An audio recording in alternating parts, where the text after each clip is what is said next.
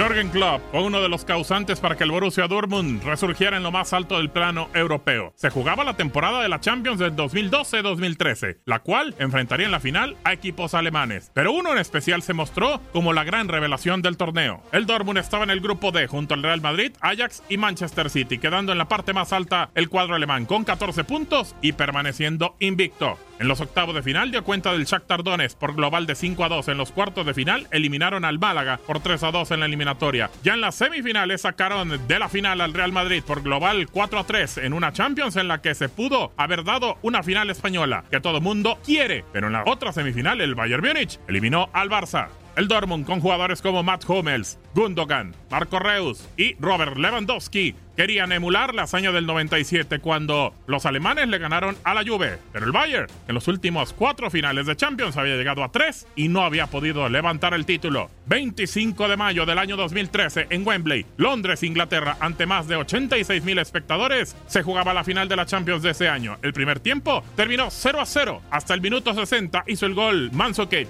1 a 0 para el Bayern. Después empató Gundogan al 68 y el juego se empataba. Parecía que habría alargue. Arjen Robben, a dos minutos del final, anotó el definitivo 2 a 1 para terminar con las ilusiones de los dirigidos por Jürgen Klopp. Quinto título del Bayern Múnich en su historia, pero el recuerdo de un equipo que maravilló el mundo del fútbol. Eso siempre quedará en la memoria de todos. Ese Dortmund de Klopp que demostró que se puede meter en el camino de los grandes. Ese Dortmund que quedó grabado en la historia de los equipos que son campeones sin corona. Para tu DN Radio, Gabriel Sainz.